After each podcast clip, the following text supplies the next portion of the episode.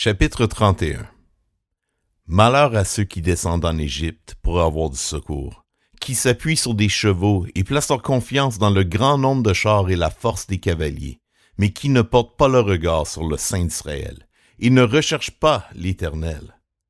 Lui aussi cependant, il est sage. Il fera venir le malheur et ne retirera pas ses paroles. Il se dressera contre la communauté des méchants et contre le secours apporté par ceux qui commettent l'injustice.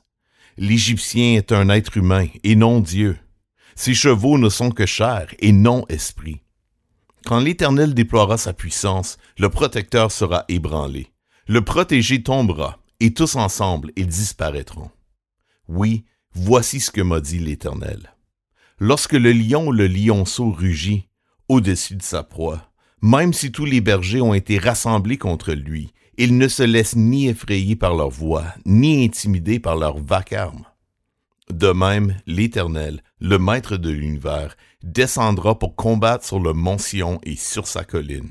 Tout comme des oiseaux déploient leurs ailes, l'Éternel, le Maître de l'univers, étendra sa protection sur Jérusalem. Il protégera et délivrera. Il épargnera et sauvera. Revenez à celui dont les Israélites se sont profondément détournés. Ce jour-là, chacun rejettera ses faux dieux en argent et en or, ceux que vous vous êtes fabriqués de vos propres mains pécheresses. L'Assyrien tombera sous les coups d'une épée qui n'est pas celle d'un homme. Une épée qui n'est pas humaine l'engloutira. Il prendra la fuite devant l'épée, et ses jeunes gens seront soumis à la corvée. Le plus solide s'évanouira, tant il aura peur, et ses chefs seront terrorisés devant l'étendard, déclare l'Éternel, qui a son feu à Sion et son four à Jérusalem.